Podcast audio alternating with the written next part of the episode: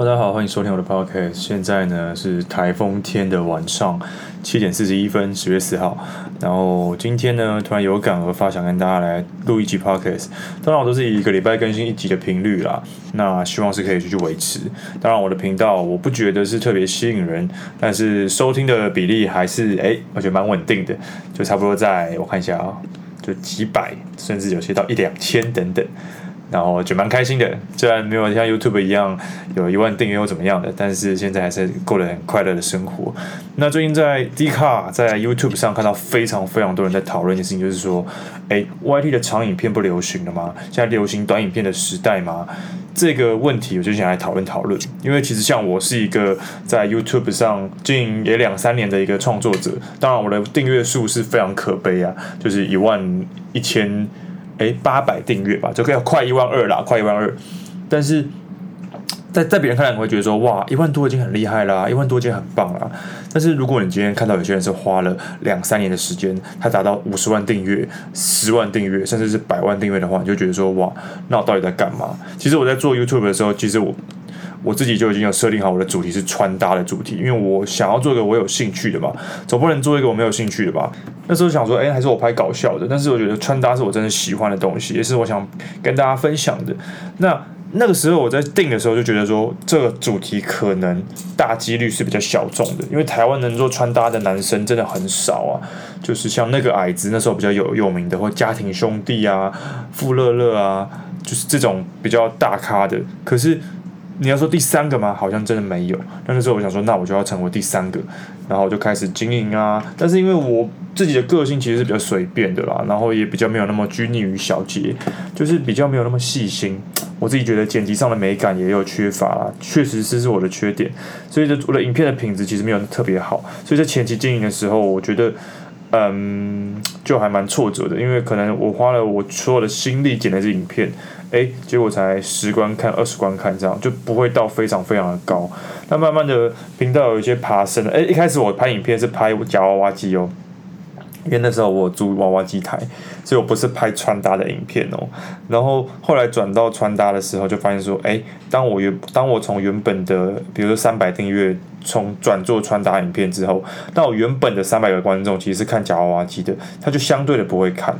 这个需要一段时间的转换期啦，那时候就发现了，好几年前，三年前吧，然后我就觉得说，哇，其实订阅我的观众，比如说现在订阅我一万多个人都是看穿搭的话，我今天如果发一个生活的影片，就不会有人看，这点其实对我造成蛮大蛮大的困扰的，就是演算法这个问题，因为大家订阅我可能只是想要看穿搭类型的频道，所以我就觉得说，哇。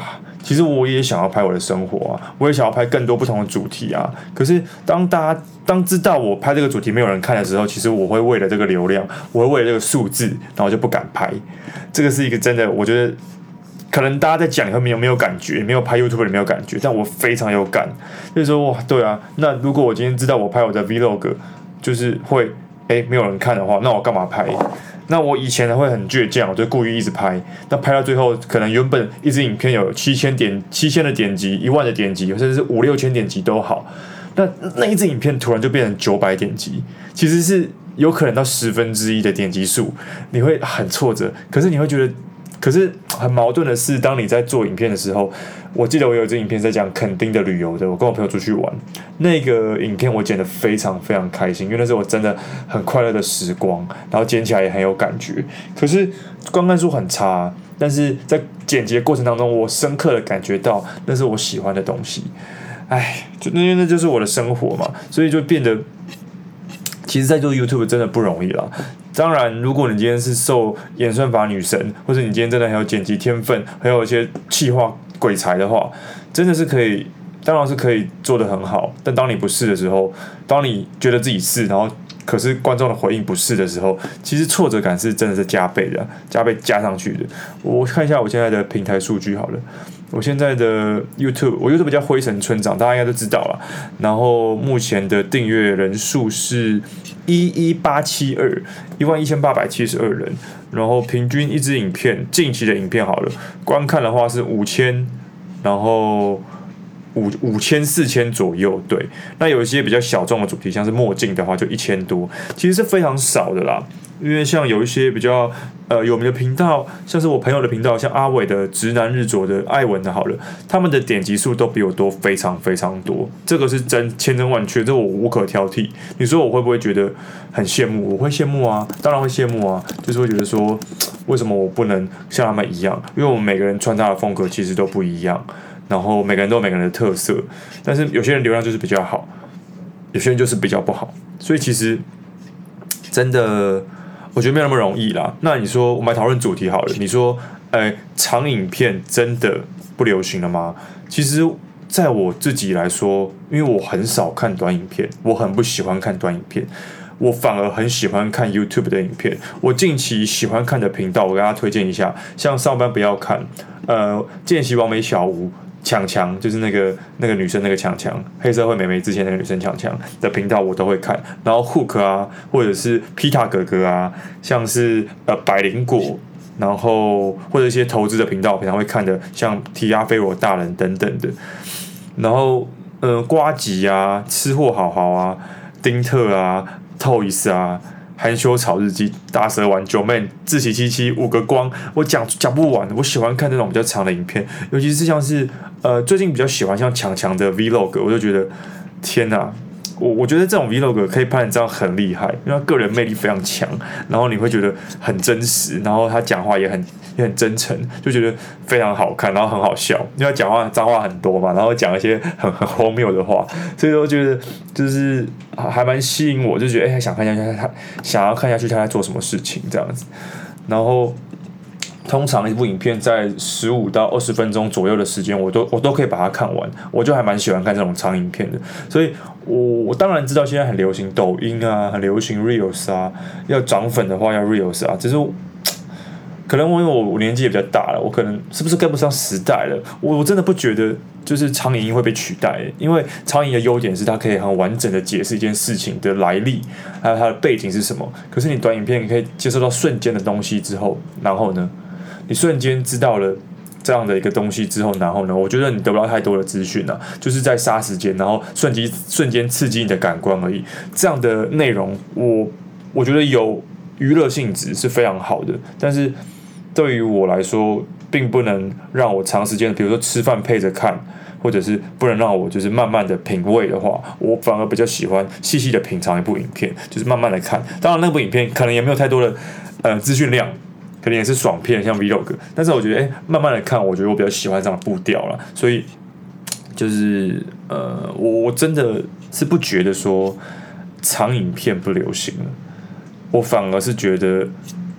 因为短影片是新的东西嘛，啊，新的东西出来当然会比较比较新鲜，但真的大家冷静下来去比较的时候，其实长影片是不可取代的啦，就是。你一个好的，你，你看电影从以前到现在都会有，大家都喜欢看电影啊。那电影会被取代嘛？电影的步调也很慢啊。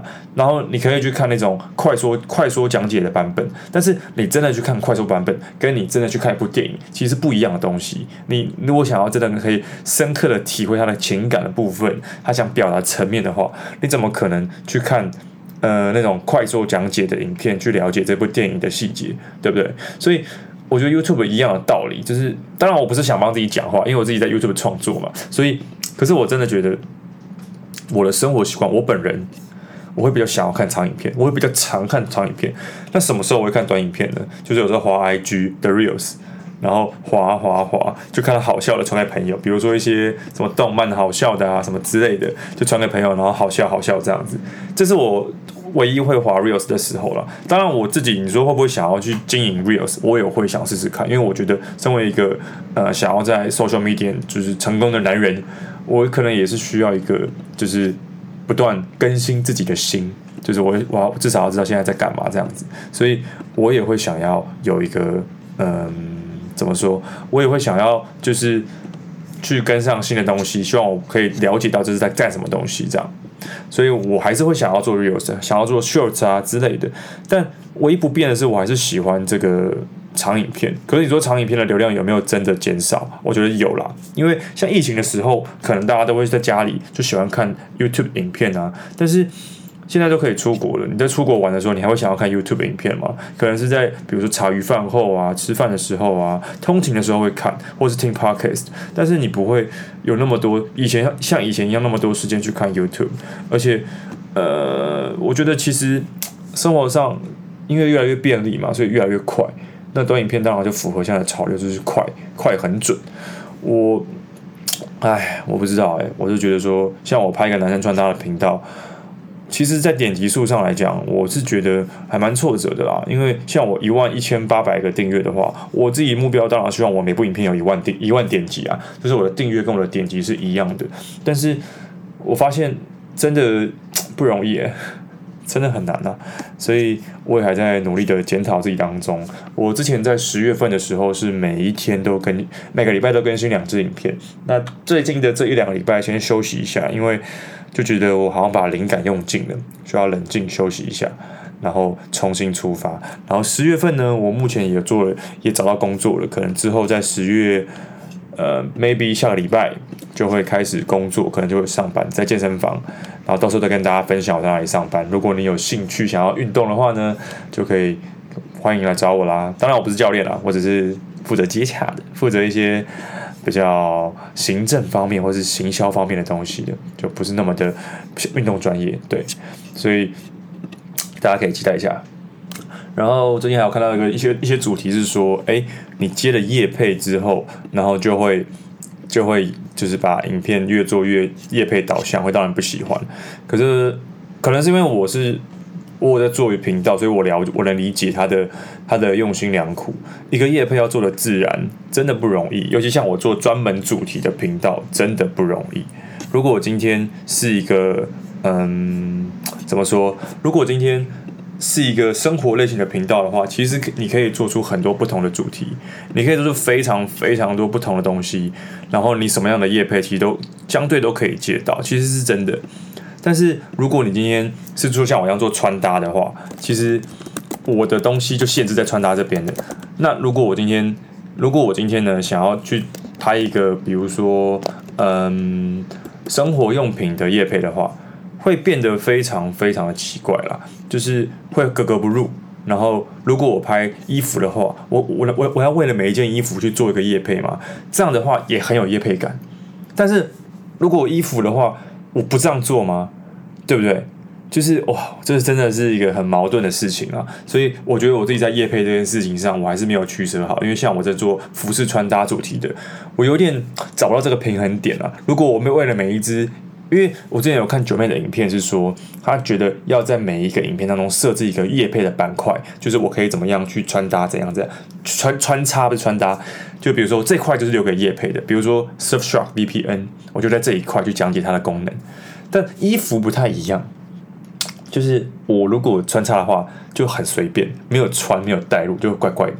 可是我今天老实讲，怎么样是最好的业配？如果我在每个版，就是每个影片都放个版面，就像是呃 Surfshark VPN、Nord VPN 这样讲一讲、念一念就好的话，然后分享一下多好用就好的话，其实我的影片的更多元化，可以做更多更多不同的主题。但是如果我为了每一支呃每个不同的品牌做个不同的业配的话，其实。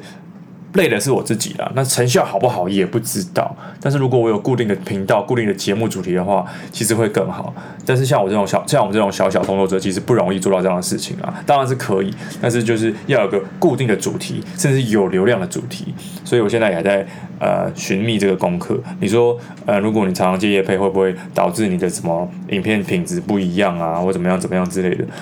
我是真的觉得说，我的理解啦，就是你今天想要接业配，然后才把影片变成这个样子，因为你的业配影片也要给厂商做检查，他们也要 OK 才 OK 啊。如果你今天很敷衍的话，怎么可能 OK？人家花钱给你，然后你把它帮别人做一个很敷衍的影片，怎么可能？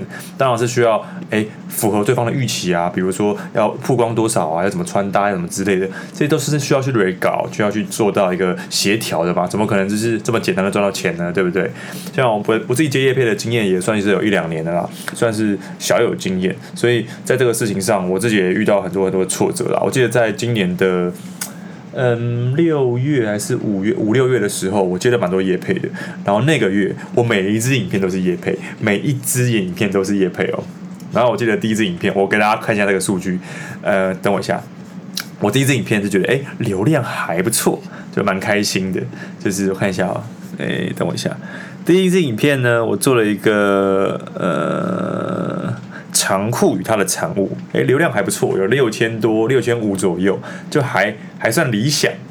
然后这个影片我本身也觉得还蛮丰富的，就是推荐给大家。然后再来第二支影片也是一个夜配影片啊。第一支影片长裤它产物我是拍一个素 T 的，就是呃 Moonrakers 的素 T，它是机能素 T。然后我想说，那我就用它来搭配每一件长裤，就觉得哎还蛮好笑，还蛮有趣的。但第二支影片呢，就做皮鞋的主题，就是日常休闲皮鞋的主题。那这个影片呢，再夜配一个背包就很不搭嘎。老实讲，那那支影片我没有做好了，我自己觉得，就是影片从皮鞋转到背包有一点，有点太太冲突了。然后这部影片获得四千个点击，哇，直接少了两千五百个点击，就是差蛮多的。然后再来第三个呢，我做了一支这个嗯那个 Jordano 的 Urban Worker 的一个系列机能支线。但是可能是因为 Jordano 这个品牌，它是比较偏非主流流行的，它是比较偏日常大家常见的品牌，就可能我觉得大家比较不会那么想要常去看这个品牌。我觉得它的魅力不够，可能没有那些潮牌或是流行的单品多。然后这支影片就变成一千七百个点击，其实走个哇往下的楼梯啊，我非常的痛苦啊。于是呢，我在下一部影片呢，我就拍出无印良品。对，无印良品其实大家都会会想要看。诶，又回到六千多，就是我的平均值在六千多了。然后在下部影片，我接了一个 Notorious 的主题，然后就是馆长也是夜配的。我这这个月发了五支影片，有四支是夜配的。然后当然馆长的影片，我觉得流量还算可以，三千。可是留言数是非常多的，可能可是可能就是我的频道的演被演算法打下来，所以我觉得我的频道的影片都不会得到太多的观看次数。不然，我觉得之前我记得之前在。就是在 YouTube 上，我平均可以到七千左右的点击，都都是蛮稳定的。可是不知道什么今年就是下降蛮多，都是五千、四千、三千这样。老实讲，蛮挫折的啦。我还在找，我还在找方法，希望有一天我可以找到这个必胜的解法了，还在寻找当中。对啊。那你看，我的业配从第一支到第四支越来越少，其实这都造造成我一个很大的挫折。当然，我那个月有赚到不少钱，就是我比我薪水更满意的价钱。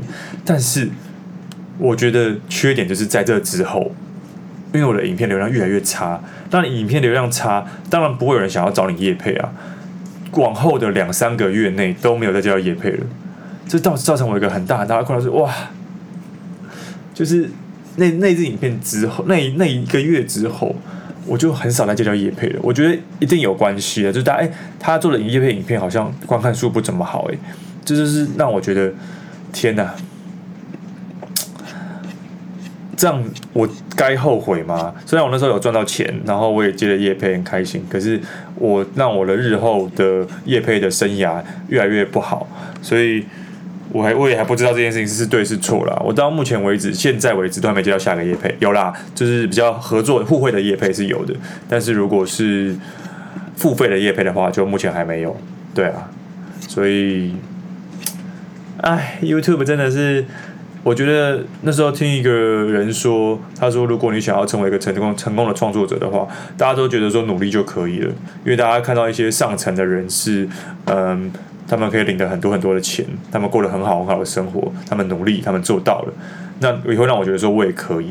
但他说，其实大家可以不用想了，百分之九十五的人是做不到的。其实这句话有点一语点醒梦中人啊。如果你要靠着这个，嗯，哎，不好意思，手机在响。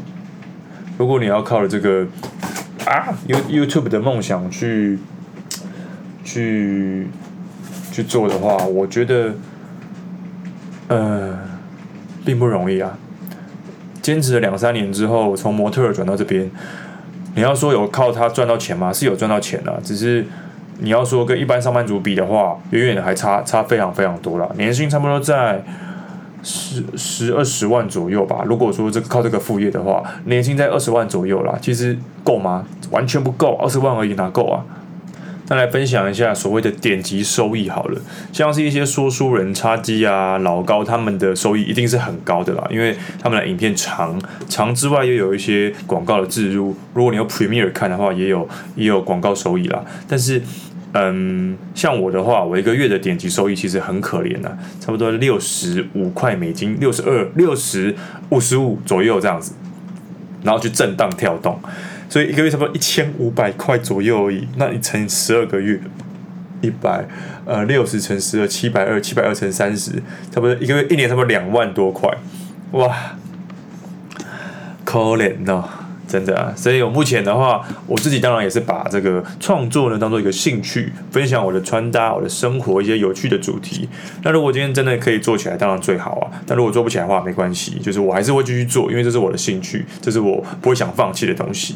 对，当然我还是算蛮正面的啊。我相信上帝有他的意义，所以才让我走在这条路上。所以呢，我觉得我可能会成功，但没成功也没关系。对，这就是今天跟大家的分享啊。长影片会不会退流行呢？我觉得是不会的。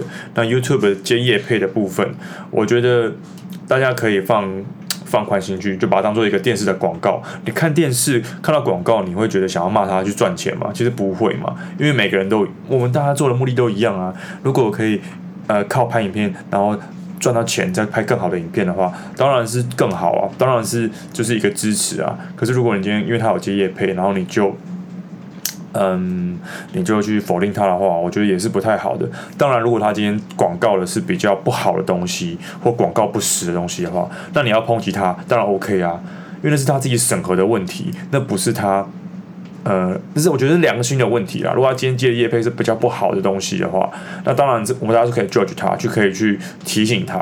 只是一般来说，我觉得这些配是很良性的，就是等于是像电视的广告一样，所以还是要鼓励大家可以放宽心，然后去好好的欣赏大家的创作啦。我有点烧瞎了。好了，那今天的分享就是到这边啦。简单的跟大家讲一讲我的这个想法，因为毕竟我在 YouTube 圈生活了两三年。当然，我是一个孤僻的人，我也没有认识太多 YouTuber，只是我还是有一些想法想跟大家分享。然后跟大家最后呢，一样不免是来推荐一些好看的呃剧或者是实境秀啦。首先呢，跟大家推荐一部我最近呢新看的，等我一下，我看一下它全名叫什么。这个日本的恋爱实境秀叫做《别被狼女所欺骗》。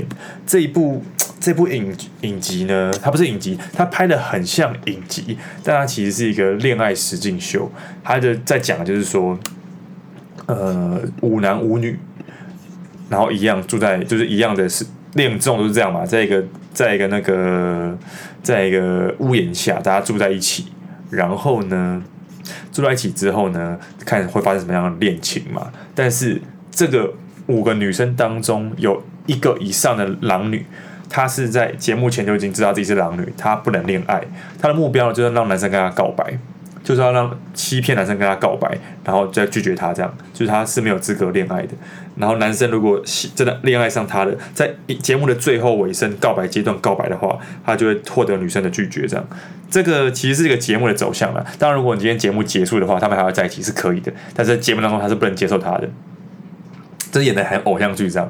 然后有趣的点就在于这个狼女本身，他们本身的情绪的变动。如果我今天这个狼女，她知道自己不能恋爱，他可能觉得他哦好，我可以，我今天就来钓男生，然后我就是不会恋爱，我要骗他。但你老实讲，你觉得骗一个人很容易吗？我我自己觉得，如果你今天欺骗一个人或伤害一个人的时候，那个罪恶感。